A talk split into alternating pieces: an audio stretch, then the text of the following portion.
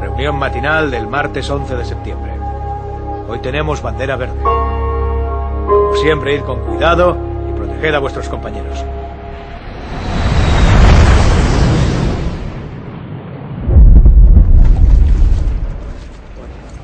Nos llegan informaciones sin confirmar de que se ha estrellado un avión contra una de las torres del World Trade Center. Estamos preparados para todo. Pero no para esto. No para algo de esta magnitud. No hay ningún plan. A ver, atentos. Hay que evacuar la torre. ¿Quién viene? Un paso al frente. Voy yo, sargento.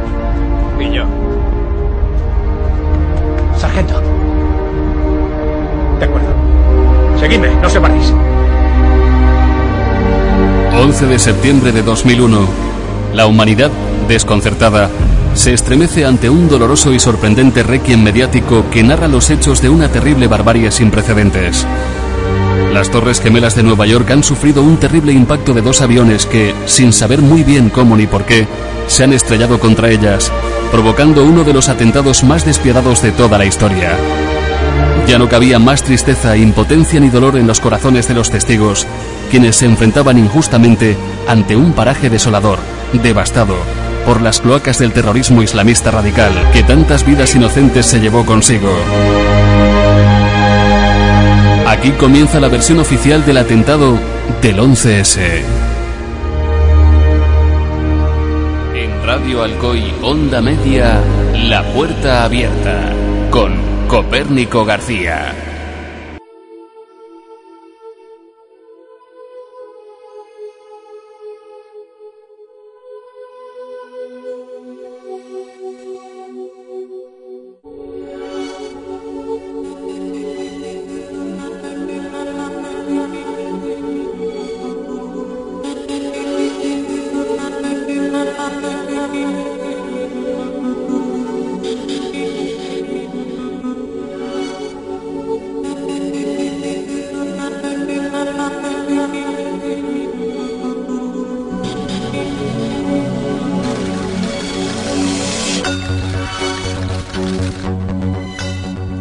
Todos y bienvenidos una vez más al programa número 11 de La Puerta Abierta.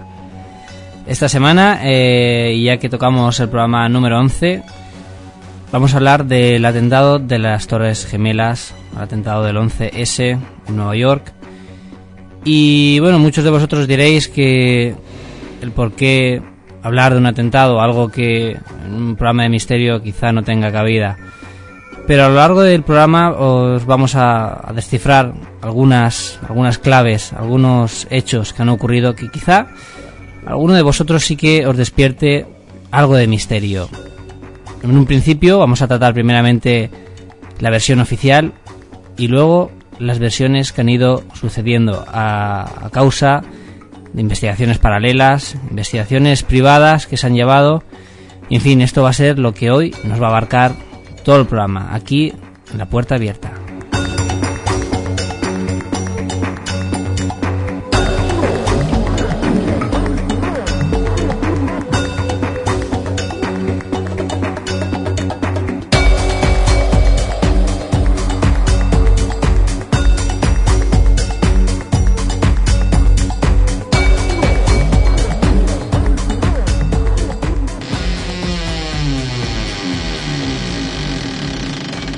Radio Alcoy, La Puerta Abierta.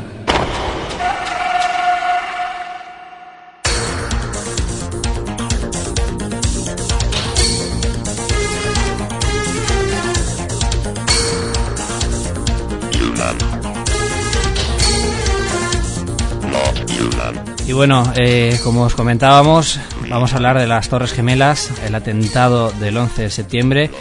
Y en primera instancia vamos a, a ver qué pasó en esa eh, versión oficial, esa primera versión que todos escuchábamos por televisión, esa versión que escuchamos en radio, que pudimos leer en la prensa.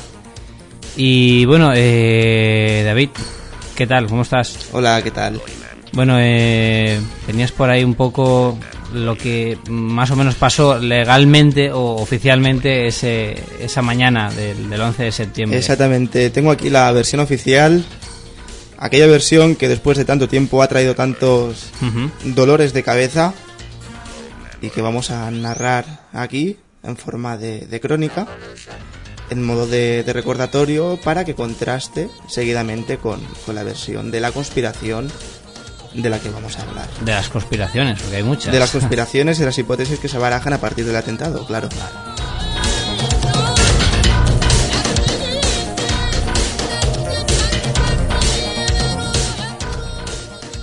Eran las 8.46 de la mañana del martes, 11 de septiembre del 2001, cuando un avión Boeing 767 de las líneas aéreas American Airlines chocó contra la torre norte del World Trade Center de Nueva York.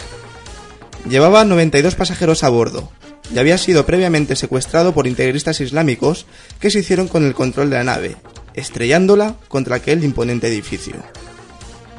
El rascacielos, de 110 pisos, sufrió el impacto a la altura de la planta 80 aproximadamente. En aquel momento había en la torre más de 15.000 personas trabajando en los diversos negocios que se ubican en el edificio, o simplemente haciendo una visita turística. Eran civiles de todo tipo. Ejecutivos, oficinistas, empleados de limpieza, camareros, personas disfrutando de sus vacaciones. Se calcula que en el momento del impacto murieron varios cientos de personas y muchos cientos más quedaron aisladas por encima del piso 80, a la espera de una muerte segura. Inmediatamente llegaron centenares de bomberos y policías para tratar de evacuar a la mayor cantidad de gente posible, al mismo tiempo que miles de litros de combustible del avión bajaban ardiendo por los huecos de las escaleras y los ascensores, arrasando todo de forma imparable.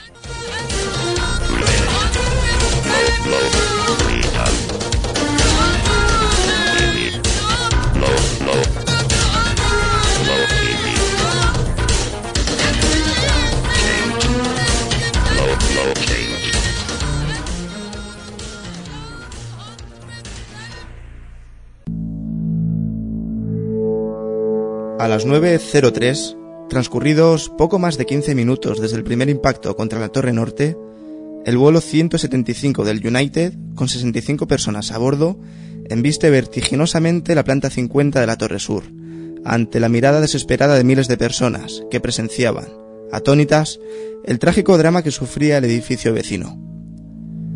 El suceso fue cubierto en directo por diversas cámaras de televisión que enfocaban las Torres Gemelas a causa de la densa humareda que surgía de la Torre Norte.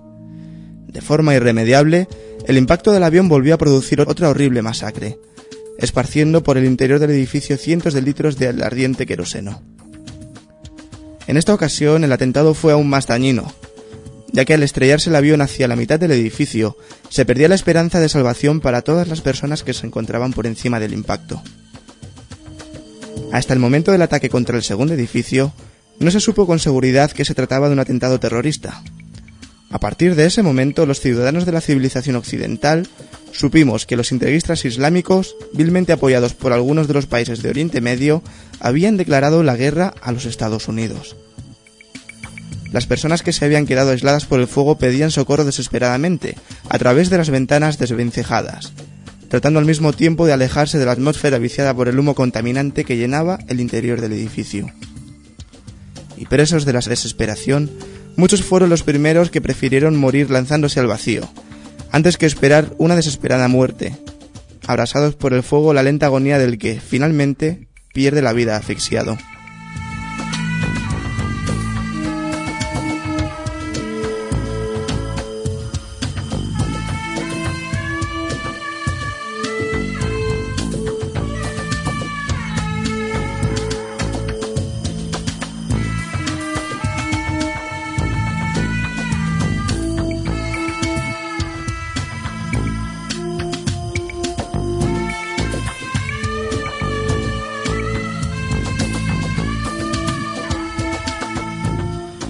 David, estaríamos hablando del edificio World Trade Center, un edificio construido en 1966 y que fue eh, llevado a cabo por Leslie Robertson, que es el ingeniero de estructuras y que fue uno de los proyectos, yo creo que más importantes, el proyecto más importante de su vida, ya que tan solo con unos treinta y pocos años llevaba a cabo este proyecto revolucionario, que además fue construido a una velocidad casi de, vértigo, ya que en 1973 eh, se daba por terminado las obras, ¿no?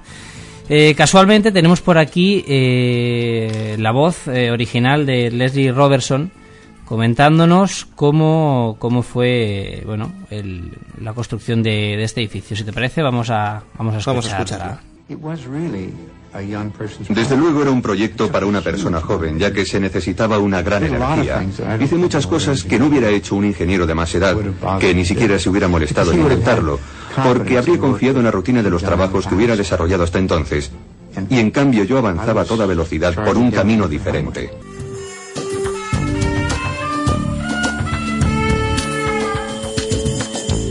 Bueno, ahí teníamos, eh, escuchábamos la voz de Leslie Robertson, ese ingeniero, ese ingeniero de estructuras, el cual llevó a cabo la tremenda obra de, World Trade Center. Una de las cosas que se caracterizaba por esta innovación, aparte de que el edificio iba a ser pues de última tecnología para, para aquel entonces, era yo creo que sin duda el hecho de que la estructura era un, un tanto peculiar no era como hasta entonces se había, se había visto o era usual, ya que era casi totalmente hecha en, acero. Y no solamente el interior, sino que eh, principalmente el exterior. Se había cambiado el refuerzo interno y se había repartido por unos, unos pilares que daban la, vuelta al edificio. Así que eh, estas, eh, estas vigas que veíamos o que hemos visto todos en televisión no era parte, digamos, de, del embellecimiento de, del edificio, sino que era parte también de la estructura. Lo único es que se había, eh, pues, hecho, pues, así muy muy novedoso, era una construcción muy, muy novedosa y habían puesto todas las, las vigas en la parte exterior y en el interior unas vigas también unidas por otras internamente. De esta manera pues hacía como una especie de jaula metálica eh, el cual lo que le daba principalmente al edificio era una flexibilidad ante el viento.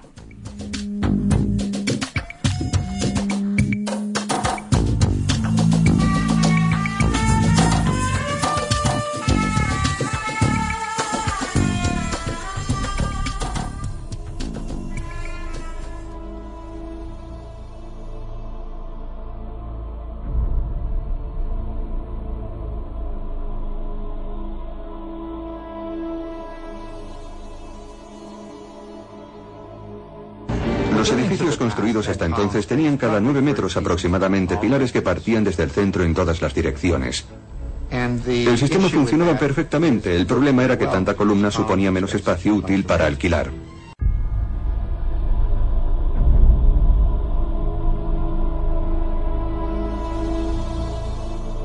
Y esa era la voz de Leslie Robertson. Recordamos ese constructor, ese joven constructor que llevó a cabo la, la faraónica obra, como ya decíamos.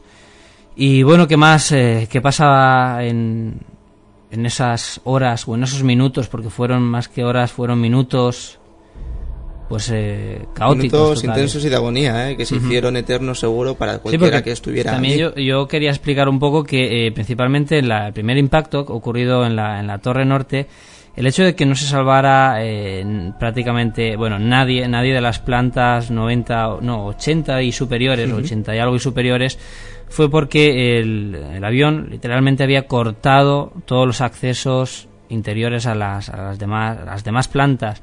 Esto eran las, las escaleras, las cuatro escaleras que se disponían en el interior, fueron sesgadas por completo por, por, por el impacto del avión.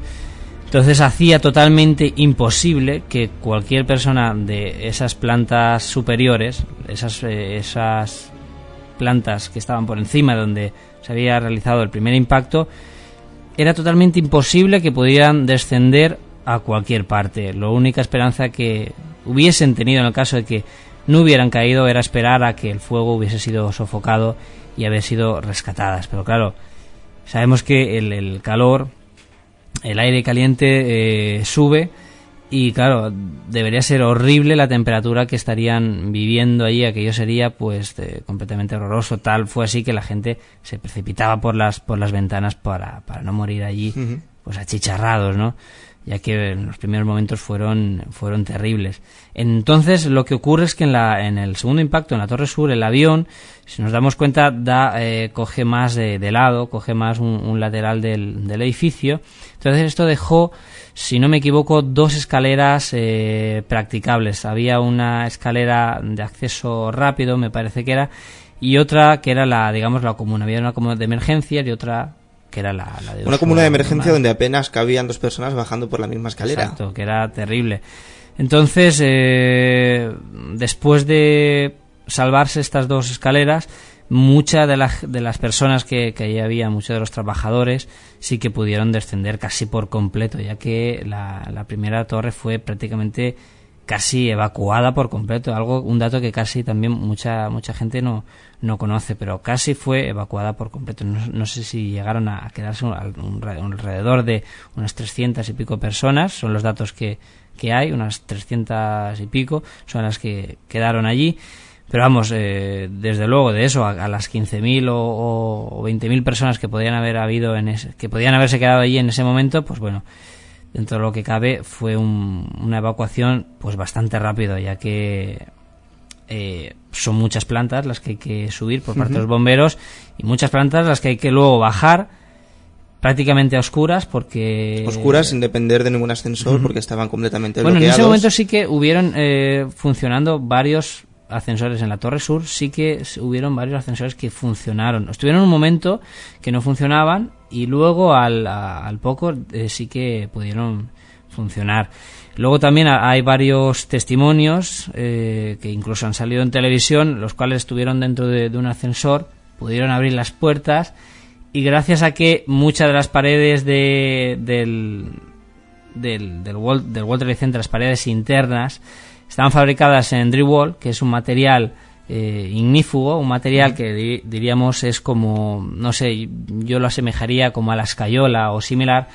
Es un material que es muy bueno para aislar eh, el fuego, la temperatura y que no se propague, pero por otro lado es relativamente débil, ¿no? Es como un poco entre casi el corcho y, y la escayola. Es un material que a patadas podíamos romper. Entonces, gracias a eso, también pudo mucha gente salvarse, por lo menos gente que había en ascensores pudo salir, se dieron cuenta y pudieron salir de, de, la, de los de, bueno de, los presos que estaban en, en, esos ascensores. No obstante, cuando salieron y la mayoría de gente fue evacuada, yo creo que no se esperaban no se esperaban la terrible sorpresa que vendría después cuando estuvieran fuera. No, desde luego, claro. También hay que decir que mucha gente eh, era, era mantenida en las plantas inferiores de, los, tanto como tanto de un edificio como del otro porque bueno principalmente en el edificio de la Torre Sur que fue el, el de el segundo impacto los asistentes de seguridad rogaban a la gente que no saliera al exterior. Eh, una de las causas era porque en la Torre Norte había gente que se había precipitado estaban ah, en el suelo tendidas había caído escombros, estaban cayendo pues eh, piezas de, la estructura, piezas del mobiliario que iba, y era pues relativamente inseguro el, salir al exterior.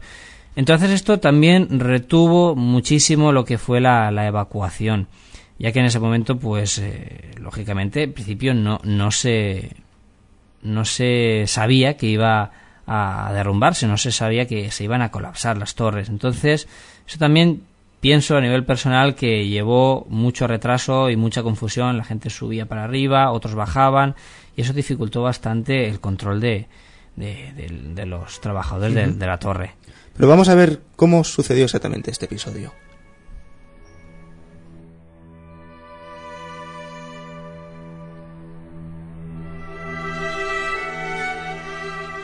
A las 9.59 de la mañana, apenas transcurrida una hora desde el impacto en la Torre Sur, esta cayó a plomo sobre sí misma, tal y como si se tratara de un derribo controlado. Al parecer, fue la primera en caer debido a que su estructura sufrió mucho más al haber recibido el impacto a una altura inferior. Lamentablemente, se hizo totalmente imposible la evacuación de las personas que podrían haber salido del edificio, y con ellas perecieron aplastados y calcinados cientos de bomberos, policías y sanitarios que ayudaban en las tareas de rescate. Al caer la torre, una gigantesca nube de polvo, cascotes y cristales se levantó del suelo con la furia de un ciclón, cayendo después como una mortal lluvia que hería y mataba a todos los que intentaban huir de aquel infierno. Pocos minutos después, a las 10.28, la torre norte también se derrumbaba en caída vertical, acabando con la vida de aquellas personas que se encontraban en los pisos más altos y que aún no habían logrado salir a la calle. Con la caída de la, segunda torre se perdió la clásica línea del cielo de Manhattan, y los neoyorquinos, los estadounidenses y el resto de la civilización occidental sentimos ese profundo dolor que los integristas islámicos, con una puñalada certera, habían sabido producirnos. Y otro infierno de polvo, cascotes y metralla inundó nuevamente las, calles de Nueva York con el derrumbe de la Torre Norte, hiriendo a la multitud de personas y acabando inmerecidamente con la vida de otras muchas, entre las que abundaban bomberos, policías y sanitarios, que sin duda habían sido los primeros héroes de esta guerra sucia y cobarde que los integristas islámicos habían declarado al mundo occidental.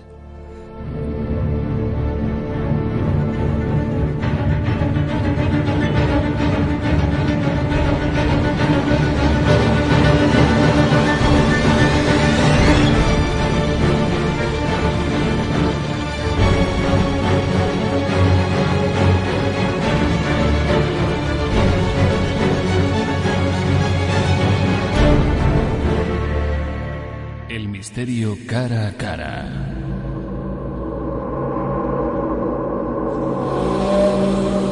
La puerta abierta.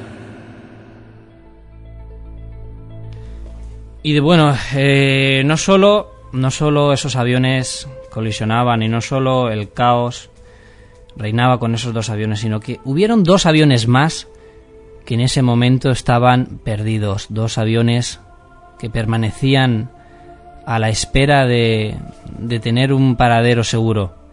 Y es que el vuelo 77, horas después, nos confirmaban en la versión oficial que hacía impacto contra el Pentágono. El vuelo 93 descubríamos eh, poco después que la tripulación, después de tener algunos avisos de los familiares, o no se sabe muy bien cómo, quiso tomar el control de la aeronave haciendo que ésta se precipitara contra el suelo en las inmediaciones de Pensilvania.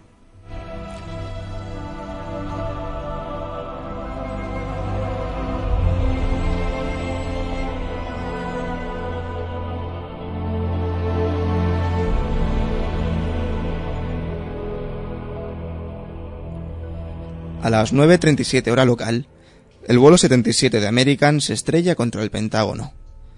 Algunos pasajeros y miembros de la tripulación de los aviones secuestrados pudieron llamar con sus teléfonos móviles, informando de que había varios secuestradores en cada avión.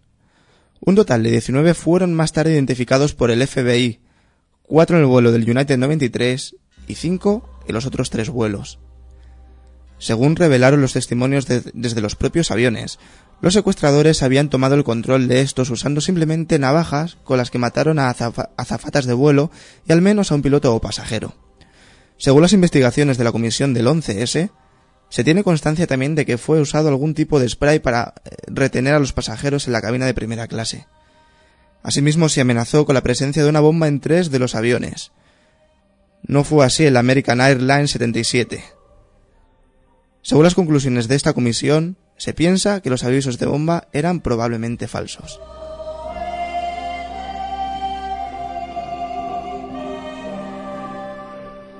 En el cuarto avión, la caja negra reveló que los pasajeros, después de, enterarse de que el resto de aviones habían sido estrellados deliberadamente, trataron de retomar el control de los aparatos, a lo que los secuestradores reaccionaron moviendo el avión en un fallido intento para someter a los pasajeros. Poco después, el avión se estrelló en un campo cercano a Sankesville, en Pensilvania, a las 10.03 de la hora local.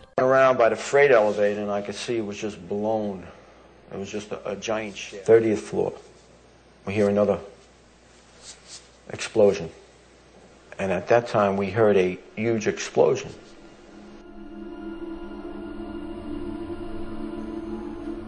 Una fiebre conspirativa se ha instalado en Europa y América. Miles de ciudadanos de ambos continentes devoran cuanta información llega a su alcance sobre la posibilidad de que los atentados ocurridos en Estados Unidos el 11 de septiembre de 2001 no solo fueran obra del extremismo islámico, sino parte de una conspiración interna cuyos fines sobrepasan lo soberbio.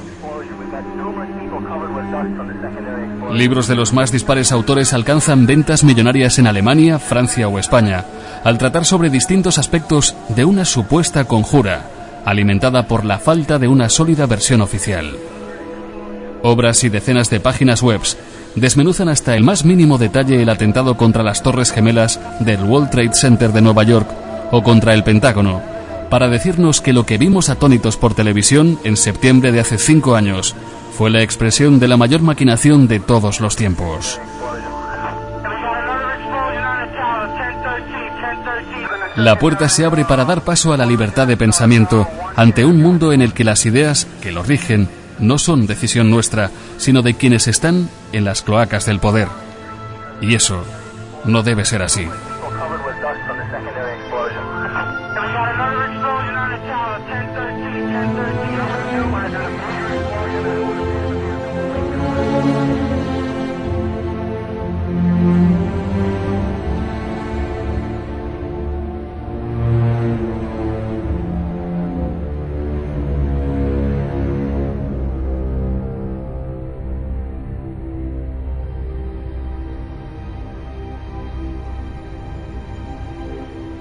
Y así comenzaba la segunda parte del programa. Escuchábamos grabaciones originales, grabaciones de los walkies procedentes de la policía portuaria, policía de Nueva York y bomberos que allí en el interior de las torres luchaban por poder sacar alguna vida de ese infierno. Pues bueno, eh, son muchas las teorías, son muchas ya, bueno, teorías y casi yo me atrevo a decir que pruebas las que eh, poco después han ido saliendo, han ido emergiendo casi desde el silencio, el silencio de ese, de ese estado de Nueva York, en las cuales se dice o se atreven a decir que todo fue un plan sobre los mismos Estados Unidos y sobre el mismo ejército. Un maquiavélico plan que todavía muy bien no sabemos el por qué. O sí, o sí que lo sabemos porque posiblemente tuviera una explicación. Y esto va a tratar la, la, segunda, la segunda parte del programa. De esto va a tratar porque, como decíamos, en un principio no había misterio, pero ahora vamos a poder ver que posiblemente sí que haya algo de misterio y un misterio mucho más real de lo que podemos pensar. Un misterio hecho y basado en investigaciones, que se van realizando, investigaciones paralelas, investigaciones de, de gente que a modo privado ha ido intentando sustraer de cualquier parte. Así que vamos con las primeras pruebas que indicarían que no todo fue como pensábamos y aún digo más, no todo fue como nos dijeron.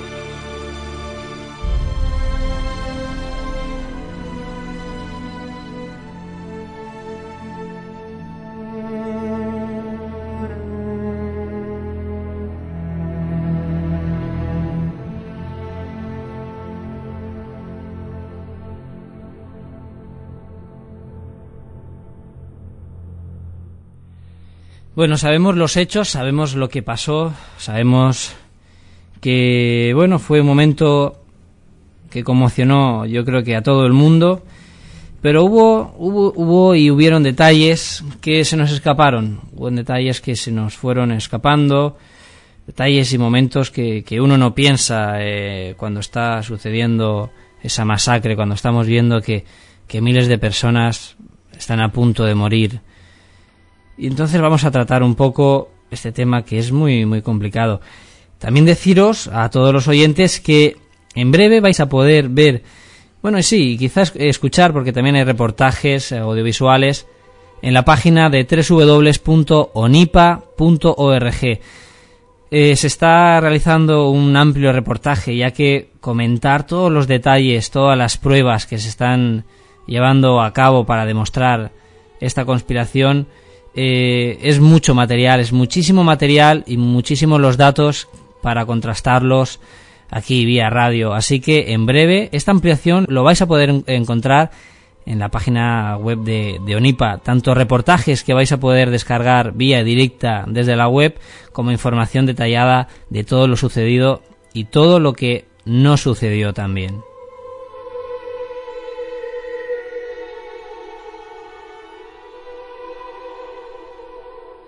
Vamos a comentar, David, si quieres un poco, yo creo que abarcaríamos, porque como digo, es tan amplia la, la información que, que, existe sobre, sobre este tema, que yo vamos a empezar, si quieres, por lo que son las, las propias torres, que yo creo que es el, fenómeno, el punto de mira de todo, de todo este suceso del 11S. Entonces podemos decir que detrás de estos trágicos acontecimientos hubo una conspiración, una fiebre conspirativa que, bueno, a lo mejor intentó justificar las guerras bélicas, lo que posteriormente fue la, la guerra de Irak por el, por el petróleo. Bueno, eso sería uno de los motivos. Yo creo que luego eh, daremos los puntos por los cuales podía haber hecho, podía haberse eh, sucedido estos acontecimientos y que, bueno, que daban pie como, digamos, excusa a otras tantas cosas, ¿no? Pero bueno, yo no lo sé. Yo no lo sé si realmente ocurrió así, ¿no? Pero sí que tenemos unas pruebas, sí que hay unos indicios con los cuales vamos a argumentarlos para que cada uno, pienso que es lo, mejor que cada persona, que cada oyente pueda hacerse una idea o que ya pues trace sus propias conclusiones. Y empezaríamos eh, con la, propia construcción de las torres 1 y 2 del World Trade Center construidas, como decíamos, en 1966 y, y, bueno, terminadas en el 73, donde Leslie Robertson, como decíamos, trazaba una nueva perspectiva de construcción, realizando estos dos imponentes edificios. Una de las cosas que se ha dicho, bueno, el motivo por el cual cayeron las torres fue el impacto, ese impacto brutal de esos aviones. Lo que mucha gente, a lo mejor muchos oyentes no saben todavía, es que eh, estos edificios en aquel tiempo estaban preparados para soportar el impacto de un Boeing 707 cargado. O sea, cargado se refiere a que va cargado de combustible y con su peso total. Entonces, el edificio partimos de que de la base de que estaba preparado para recibir para recibir un impacto de un avión de un 707, un Boeing 707, un avión realmente grande y similar a, bueno a los que allí se, se, estrellaron. Aunque también hay una teoría conspirativa que nos dice que esos aviones fueron cambiados, fueron cambiados delante prácticamente de todo el mundo sin que nadie fuera consciente de ello y sin que nadie se diera cuenta. Esto quizá eh, hoy no lo, no lo, podríamos abarcar, esta teoría de, los aviones es también interesante. Pero bueno, yo eh, me debatiría sobre todo con algo muy importante, o por lo menos para mí muy importante, que es el, el, el derrumbe de las torres, el cómo se colapsaron de esa manera y cómo cayeron de esa forma tan rápida y brutal. Habíamos diseñado el proyecto para que pudiera soportar el impacto del avión más grande de aquel tiempo, el Boeing 707. Para que si un avión de esas dimensiones colisionaba contra el edificio y destruyera una gran parte de su estructura, el edificio aún siguiera en pie. Bueno, escuchábamos eh, la propia voz de Leslie Robertson, como decíamos, es ingeniero, y el cual nos comentaba y comenta pues a micro abierto cómo eh, el edificio pues efectivamente estaba preparado para esto, para esto y para aguantar 150 años de huracán, de un huracán que podía durar incluso hasta 150 años, una tormenta de estas del tipo tropical, pues imaginaos la, la, fuerza con que, o sea, la fuerza que estaba preparadas, preparadas esas torres a, resistir. Y bueno, eh, el caso es que pues parece ser que, no fue así, porque tan solo 56 minutos de la segunda explosión, la segunda colisión en la Torre Sur, fueron suficientes para llevarla abajo.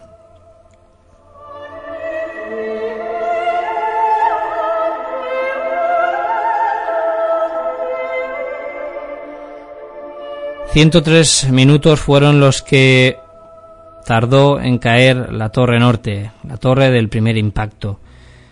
Pero bueno, ¿qué, qué ocurrió? ¿Qué, ¿Qué, pasó? Las teorías, David, como bien hemos eh, leído en versiones oficiales, hemos escuchado, es que bueno, ¿qué, ¿qué, podía pasar con la estructura? ¿Por qué se cayeron en la versión oficial? En la versión oficial, bueno, eh, con el impacto tan tremendo del, del avión, y la capacidad eh, ignífuga de, bueno de, las llamas del fuego no eso fue lo que derritió de alguna manera las vigas de acero de, de, las torres las debilitó. Debilitando la estructura. Debilitando la estructura y si a esto le sumamos la potencia del impacto fue lo que provocó que el edificio se cayera sobre sí mismo casi a la velocidad de, de caída libre eh, colisionando unas plantas sobre otras de esta forma pues cayó de la forma que pudimos ver, claro que sí. Eso es lo que nos dice la versión oficial. Sin embargo, y sin ir más lejos, con el tema este de, del fuego, tenemos el Windsor en Madrid, que estuvo ardiendo durante días y sin embargo no, no, se desplomó. Ardiendo, ardiendo casi 24 horas. 24 horas. ya estuvo con vimos que fue un incendio tremendo y durante días y no se desplomó. ¿Por qué Copérnico esto se desplomó apenas a, los pocos minutos? Pues fíjate, como dato te podría decir que a lo largo de nuestra historia, de nuestra historia arquitectónica, mm, pues me atrevería a decir, y, y está comprobado, que solamente han habido tres edificios en la historia que han caído por un incendio de este tipo. bueno, ellos serían el World Trade Center Torre 1, World Trade Center Torre 2 y World Trade Center Torre, 7, las cuales son los únicos en la historia que debido a un incendio se han caído de, esta manera, o sea, se han quedado totalmente reducidos. Es más, es más, hay que decir que la Torre 7 mm, no colisionó ningún, ningún avión contra la Torre 7 eh, no se incendió tampoco y en todo caso se derrumbó pues a causa de los cascotes que caen encima de ella. El caso de la Torre 7 desde luego es muy curioso porque además hay una calle de por medio, hay un bloque delante que no fue derruido por completo, formaba parte del complejo del, del World Trade Center, los demás edificios, pero mm, desde luego eh, había bastante distancia y a los lados hubieron edificios que no sufrieron ningún daño y sin embargo, qué casualidad, el World Trade Center 7 cae en poco más de 6 segundos, se queda reducido a, nada, a, una pila de escombros y metal que bueno, casi eso en, de un momento a otro, bueno, además cayó creo que a las 5 de la tarde, una sí, cayó, Cayó más tarde de, de, lo que fue el impacto contra Porque dijeron que por el derrumbe, el, el, movimiento sísmico que provocó, pues hizo daños en algunas estructuras y por eso posiblemente a lo mejor el World Trade Center 7 pues cayó, ¿no? Además tenía un extraño incendio, que además es leve porque lo hemos visto en imágenes, lo vamos a poder ver en la página web, ese, ese incendio que, que vamos, apenas era para derruir nada. Incluso eh, yo he visto imágenes de, de lo que es el, el, cómo se colapsa ese World Trade Center 7, esa, ese gran edificio y es increíble ver cómo, cómo se deshace como si fuera, pues no sé, papel o como si estuviera hecho de, de, arena. Entonces, ¿qué podemos deducir de todo esto? ¿Por pues qué podemos, se derribaron Podemos deducir que primeramente las vigas de, hechas en acero y, y cubiertas de, de, poliespam, me parece que, que es, como, como se dice, que es una espuma que recubre todas las vigas y que tiene la capacidad ignífuga de soportar el fuego, Primeramente, en el impacto, pues esta, esta espuma puede haberse quedado debilitada o puede haber desaparecido, o, en gran parte, esto es normal. También las paredes de drywall fueron eh, deshechas por el impacto, pero bueno, aún así vamos a, ver datos más técnicos, datos más científicos, datos que podemos apuntar a la física. Y es que eh, realmente se dice que en el primer impacto, o en los dos impactos, el fuego fue tal y fue la temperatura tal la que se alcanzó que el acero que su temperatura de fusión es alrededor a los 1500 eh, grados centígrados se puede deshacer pues bueno imaginaros que llegó a esa a esa temperatura, o supuestamente llegó a esa temperatura.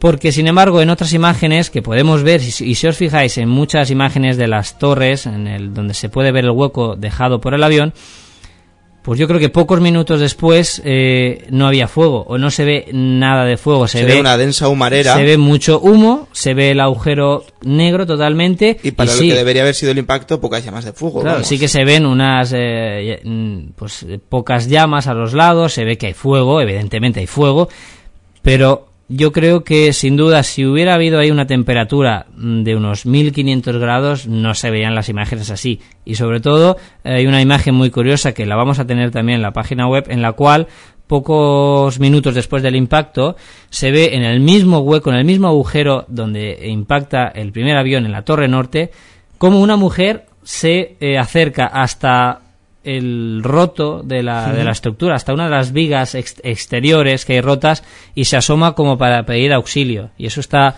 fotografiado y está documentado. Claro, y esto es una terrible contradicción porque ¿quién soportaría una temperatura sería totalmente imposible porque mm, suponiendo que en el caso en que esa se hubiera sofocado, se hubiera rebajado, sería imposible que en, en 56 minutos hubiese perdido tanta temperatura como para una persona a pie pudiera realizar o ir apartando escombros, metales y llegar hasta, hasta la fachada del, edificio. Y sin más, también tenemos el dato de que el queroseno no arde a, una capacidad para que pueda fundir las vigas del luego, si acudimos a la química, nos damos cuenta de que este queroseno, este combustible, su temperatura más alta de, de, pues bueno, eh, de ¿cómo decirlo? Sí, para propagar eh, el fuego. Sí, la, temperatura calórica superior que llega a alcanzar son de tan solo 800 grados centígrados, teniendo siempre una constante, eh, una constante, un constante flujo de, de queroseno. O sea, tendríamos que estar con una manguera dándole a un sitio para que esta temperatura de 800 grados fuera constante. Con 800 grados no tendríamos suficiente para deshacer el acero. Entonces deberíamos de saber varios puntos. Uno, que tendría que haber ardido a una temperatura constante cercana a los 1500 grados para que el acero se hubiera debilitado, se hubiera deshecho toda la estructura y se hubiese colapsado.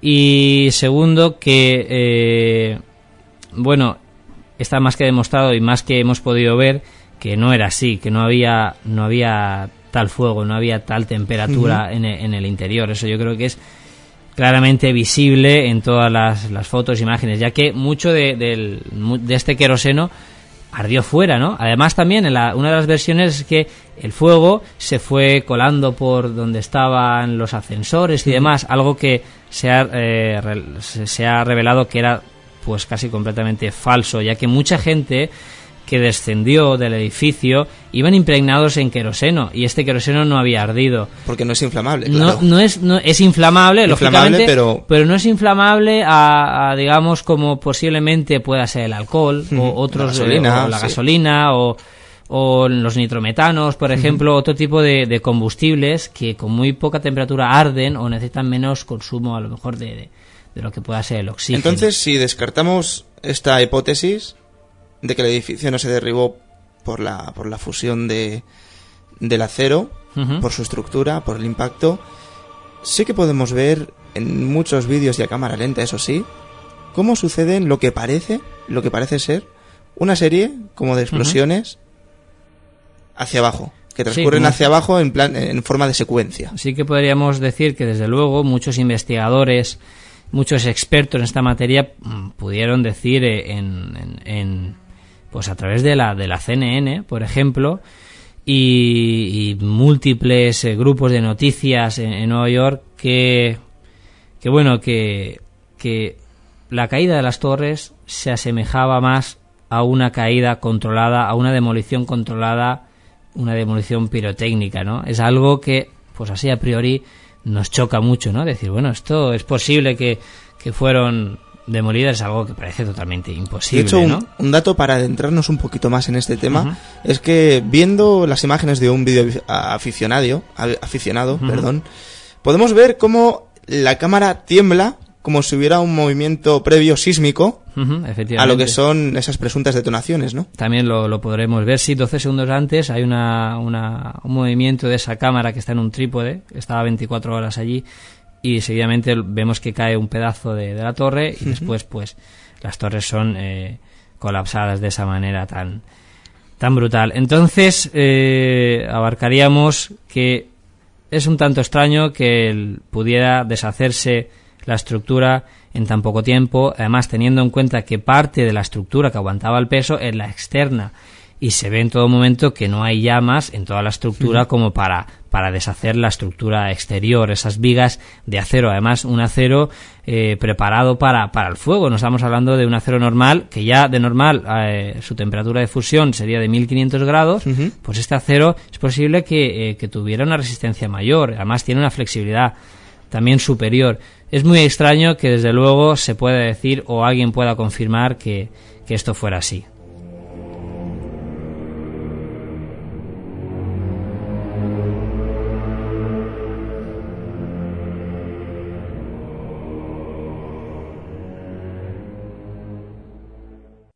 By the freight elevator, and I could see it was just blown. It was just a, a giant ship. 30th floor. We hear another explosion. And at that time, we heard a huge explosion. Aquí escuchábamos, eh, por ejemplo, la voz de, de uno de los bomberos que estuvieron en, en el, en el incidente. Uno de los bomberos que, si no recuerdo mal, iba en el, en el camión, en la unidad 7, de los primeros que llegaron al, al edificio. Aquí de fondo estamos escuchando también unas grabaciones originales que salieron a través, me parece, de la CNN, en la cual se comentan datos muy curiosos y datos que hoy no vamos a poder analizar. Datos como, por ejemplo, esas explosiones que después de los primeros impactos, en tanto en una torre como en la otra, fueron sucedidas y que mucha gente, muchos testimonios, y no solo gente eh, de a pie, gente, ciudadanos comunes, sino que nos lo comentaban eh, la propia policía, los propios bomberos. Nos lo comentaban después de haber rescatado la cinta. Después de un año. Bueno, sí, eso también. Tenemos eh, las conversaciones que fueron, eh, pues, extrañamente censuradas y que un año después salen a la luz. Esas grabaciones originales, esas grabaciones en las que escuchamos a los bomberos comentar lo que allí dentro está ocurriendo, también la vamos a tener aquí y la tenemos aquí, la escuchabais eh, anteriormente. Pero eh, son tantos los, eh, los misterios, por así decirlo, que, que, que han pasado eh, en estos hechos, que hoy casi ya no nos da tiempo para, para más. Así que eh, vamos a tener que esperar a la semana que viene, donde vamos a, a ver qué eran esas explosiones que escucharon los bomberos mientras subían a, a intentar rescatar a los civiles. ¿Qué eran esas explosiones y además qué sucedió realmente con los atentados del Pentágono contra el Pentágono y contra el estado de Pensilvania? Y también por qué cayeron las torres en poco más de 10 segundos. Te- eh, un, una- un tiempo de caída, de caída libre total. Un tiempo que, que asemeja a lo que podíamos, pues, eh, bueno, a lo que si tiráramos un, un objeto desde esas torres, tardaría prácticamente lo lo el mismo tiempo o quizá pues un segundo más o medio segundo más en, en caer de lo que hubiesen tardado las, las torres. También el edificio World Trade Center 7 tardó tan solo medio segundo más de lo que hubiese de lo que hubiese tardado en caer si hubiese sido en caída libre. Esto significa pues eso que si pusiéramos una piedra, la tiráramos desde lo alto del edificio, caerían los dos al mismo tiempo. Algo realmente curioso y algo un tanto extraño, por lo menos yo lo veo así, ¿no, David? Una versión oficial y una, una versión conspirativa que distan mucho la una de la otra y que con estos documentos que estábamos escuchando pueden ser reveladores y que bueno, a ver si Documentos que aquí en España casi no han llegado, ha llegado casi no han llegado, la gente no se ha interesado simplemente porque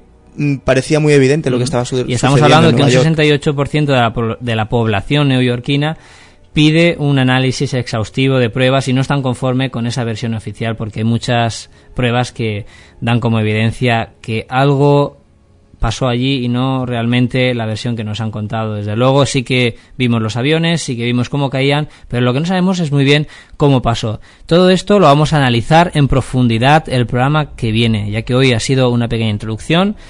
Y sin más, nos despedimos hasta la semana que viene, que os esperamos aquí y en la web www.onipa.org, donde vais a poder ver ese material. Un saludo y os esperamos la semana que viene. Un saludo.